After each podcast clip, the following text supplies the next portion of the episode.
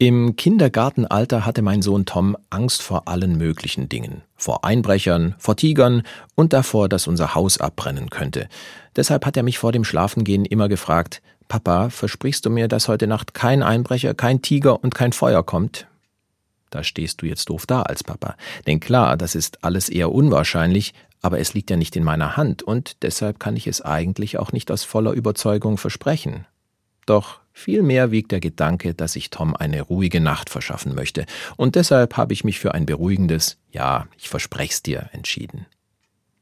Im Laufe der Zeit hat sich die Versprechensliste immer wieder verändert, und irgendwann hat Tom mir dann einfach ein Pauschalversprechen abgenommen.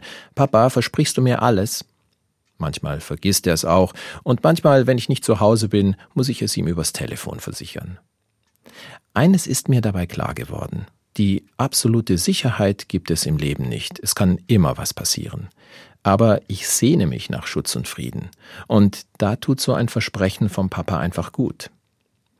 Wenn ich selbst mal Sorgen oder Befürchtungen habe, dann bete ich zu Gott, erzähle ihm alles, was mich bewegt.